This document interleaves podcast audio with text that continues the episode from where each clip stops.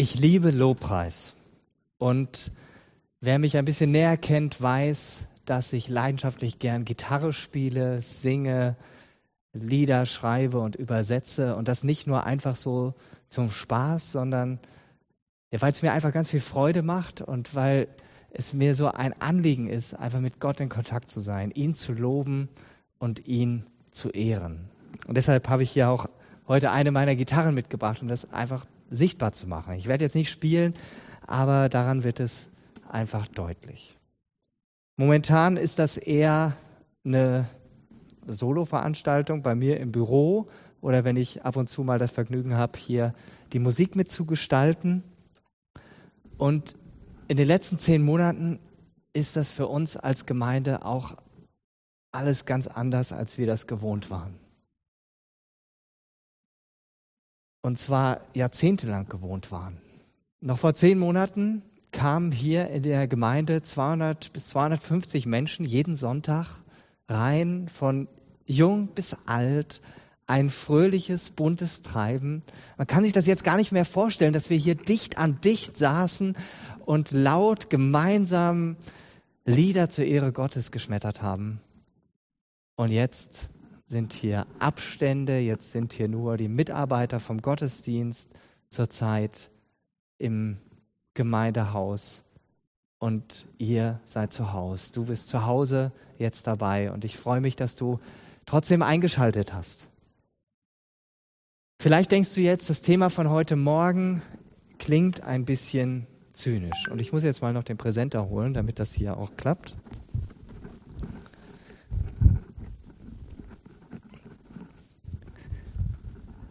Das Thema von heute Morgen klingt vielleicht ein bisschen zynisch. Miteinander Gott loben. Können wir doch gerade gar nicht. Wir sehen uns nicht und dann kommt doch auch überhaupt kein Gefühl von Gemeinschaft auf. Ja und nein. Ja, wir sehen uns gerade nicht live vor Ort im Gottesdienst. Und nein, wir können trotzdem miteinander Gott loben. Auch wenn das ganz anders ist als bisher gewohnt. Ganz praktisch wurde das zum Beispiel jetzt in der vergangenen Woche. Wir haben den Allianz Gebetsabend mal eben online verlegt und uns via Zoom getroffen und wir haben da sogar miteinander gesungen. Da war dann zwar jeweils der, äh, das Mikrofon aus, sonst würde das technisch eine Katastrophe geben. Über Zoom gemeinsam singen funktioniert nicht, aber wir haben ein Musikvideo angeschaut, der Text war eingeblendet und man konnte die Bildschirme der anderen trotzdem noch sehen. Und ich habe ganz viele fröhliche Gesichter gesehen, die zu Hause mitgesungen haben. Es geht auf kreativem Weg anders als bisher. Ob wir miteinander Gott loben können, das hängt nicht automatisch oder nicht einfach nur von den Umständen ab, die gerade da sind sondern es hängt davon ab, worauf wir uns fokussieren, worauf wir unseren Blick ausrichten.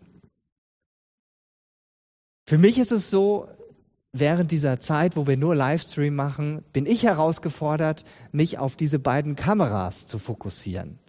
Und ich merke, je mehr ich das mache, desto vertrauter werde ich damit. Auch wenn es wahrscheinlich äh, nie so sein wird, als wenn hier Leute im Raum sind, denn das ist was ganz anderes. Es fehlt das Feedback, das ihr mir nicht direkt geben könnt durch die Kameras. Wir sind genauso auch bei diesem Thema herausgefordert, unseren Blick neu zu schärfen, was es heißt, miteinander Gott zu loben. Und dafür brauchen wir das Lebenselixier Bibel. So war die Überschrift dieser Allianz Gebetswoche. Und wir sehen uns jetzt einen ersten markanten Abschnitt an, der uns einen wichtigen Punkt aufzeigt für die Predigt heute Morgen, für das Thema. In Jesaja 6, in den ersten Versen, bekommen wir einen der wenigen Einblicke in den Thronsaal Gottes. Eine geistliche Realität, die für unsere normalen Augen sonst unsichtbar ist. Du kannst zu Hause gerne auch deine Bibel mit aufschlagen, Jesaja 6, und da lese ich die Verse 1 bis 3 und den Vers 5.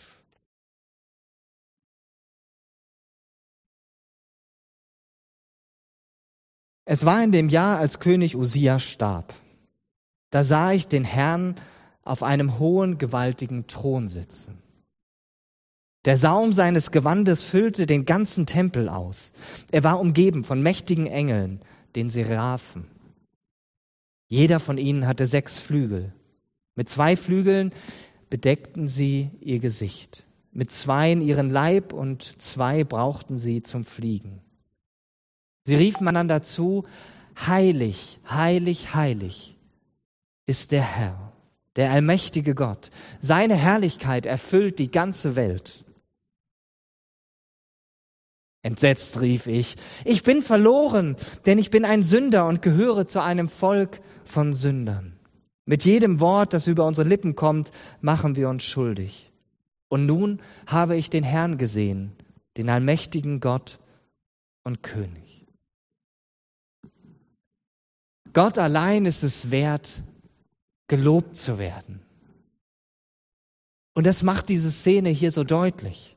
Er ist so groß, so herrlich, so heilig, dass diese beiden Engel, die Seraphim, wie es auch in vielen Übersetzungen steht, keine andere Aufgabe als die, die haben, sich gegenseitig zuzurufen, heilig, heilig, heilig ist der Herr, der allmächtige Gott. Seine Herrlichkeit erfüllt die ganze Welt. Was für eine eindrucksvolle Szene. Wenn ich mir diese Szene bildhaft vorstelle, dann erfüllt mich das mit Ehrfurcht und Staunen. Staunen wegen der Größe Gottes. Die Größe Gottes, die du und ich nicht ansatzweise erfassen können. Gott ist der Schöpfer dieser Erde. Und er lässt sich auf uns kleine Menschen ein. Und es gibt immerhin 7,8 Milliarden davon. Ja, er gewährt hier Jesaja einen Einblick in seinen Thronsaal. Und wir lesen davon, dass der Saum von Gottes Gewand den ganzen Tempel ausfüllt. Wie gigantisch.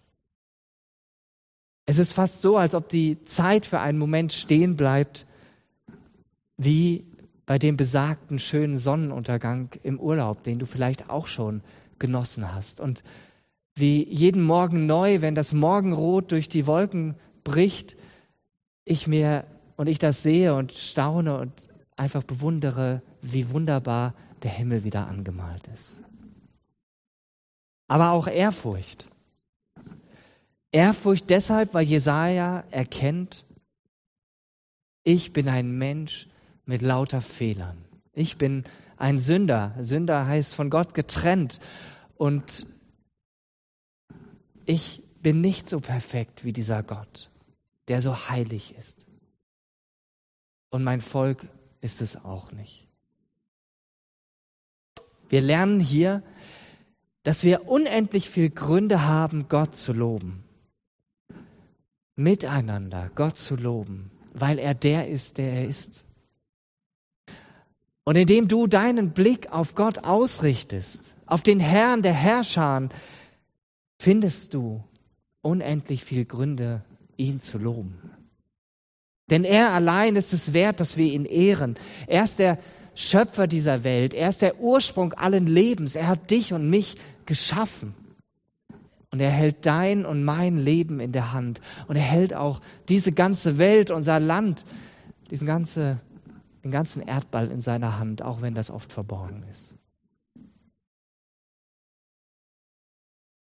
Ein zweiter Grund, warum wir miteinander Gott loben können, egal wo wir uns gerade befinden, ist Jesus.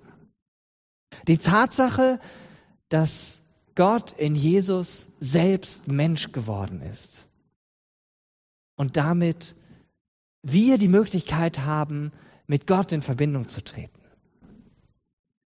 In Hebräer 1, 1 bis 2 wird das so gut auf den Punkt gebracht. In der Vergangenheit hat Gott immer wieder auf vielfältige Weise durch die Propheten zu unseren Vorfahren gesprochen. Doch jetzt in der letzten Zeit sprach Gott durch seinen Sohn zu uns. Über diesen Text habe ich erst am 27.12. gepredigt. Wenn du da ausführlicher reinschauen willst, dann wirf einfach einen Blick in unseren YouTube-Kanal. Weil Jesus Mensch geworden ist, können du und ich Gottes Kinder werden. Das ist so genial. Und das ist keine ausgelutschte Floskel, sondern eine faszinierende Realität. Und ich möchte dir dazu gerne eine kleine Geschichte erzählen und bitte dich für einen Moment die Augen zu schließen. Dann kannst du dir das besser vorstellen. In einem Hochhaus im New Yorker Stadtteil Brooklyn war ein Brand ausgebrochen. Das Gebäude stand kurz vor der Fertigstellung und der Brand breitete sich so schnell aus, dass die Handwerker es gerade so noch ins oberste Stockwerk schaffen konnten. Die Feuerwehr kam, die längste Leiter wurde ausgefahren, doch dann gab es eine böse Überraschung. Der Feuerwehrmann, der oben auf der Leiter stand, der sah es als erstes. Die Leiter, sie war zu kurz. Es fehlte nur ein wenig, aber die Männer konnten so von dort oben nicht befreit werden. Und dann tat der Feuerwehrmann etwas, womit keiner gerechnet hatte. Mutig erklomm er die letzte Sprosse der Leiter und ließ sich dann an die Brüstung des Hauses fallen. Dann rief er den Handwerkern zu, kommt und rettet euch über meinen Rücken. Du kannst die Augen jetzt wieder aufmachen und auf dem Bild wird das ungefähr dargestellt, wie das gewesen ist. Kommt, rettet euch über meinen Rücken. Die acht Männer wagten es und sie stiegen über diese lebendige Brücke. Alle wurden gerettet. Doch der tapfere Feuerwehrmann schaffte den Abstieg nicht mehr und fand den Tod. So wie dieser Feuerwehrmann ist Gott. So hat Gott gehandelt in Jesus. Er hat in Jesus die große Kluft überbrückt, die zwischen Gott und uns Menschen stand. Keine menschliche Leiter, keine menschliche Anstrengung hätte diese Kluft jemals überbrücken können. Jesus selbst gab sein Leben als lebendige Brücke, damit wir über diese Brücke zu Gott kommen können. Gibt uns das nicht unendlich viel Grund, Gott zu loben, egal wie die Umstände sind.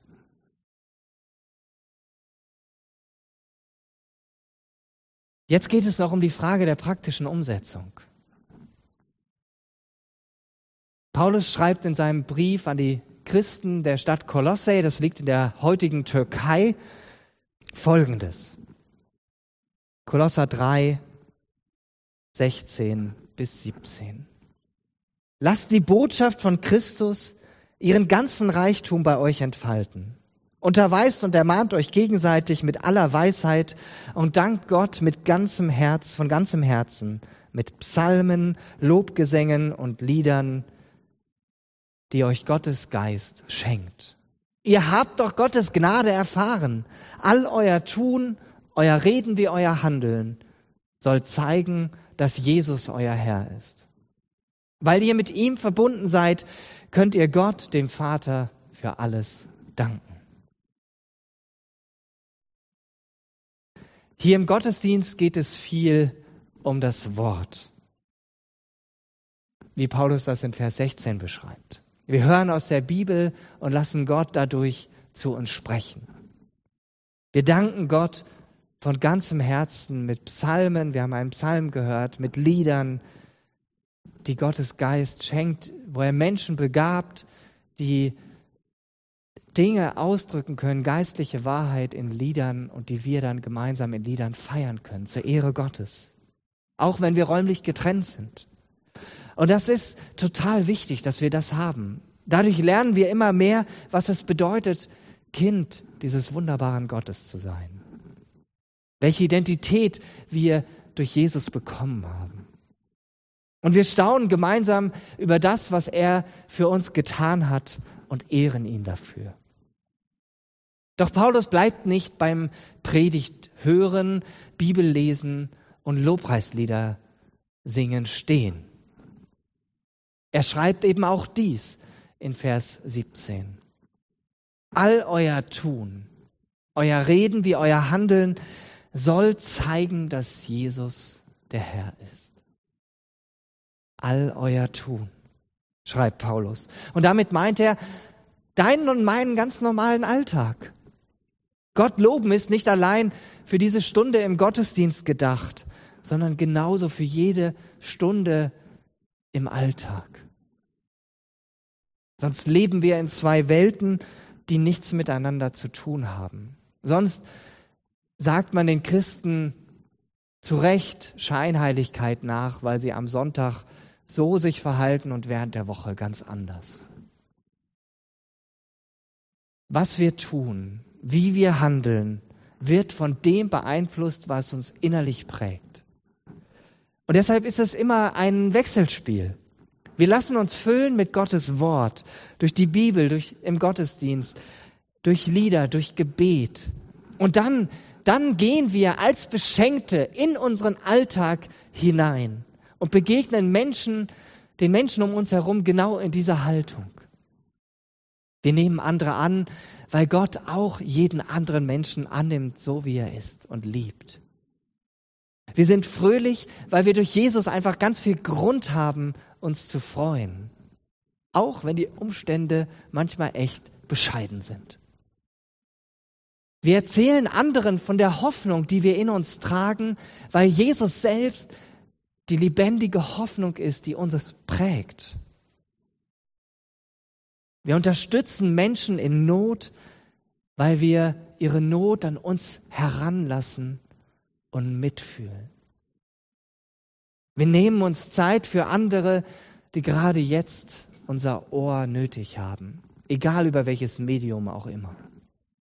Und wir geben ab, weil wir selber so reich beschenkt sind, in vielerlei Hinsicht. Und wie schreibt es Paulus dann im zweiten Teil von Vers 17? Weil wir mit ihm, mit Jesus, weil ihr mit ihm, mit Jesus verbunden seid, könnt ihr Gott, dem Vater, für alles danken. Amen.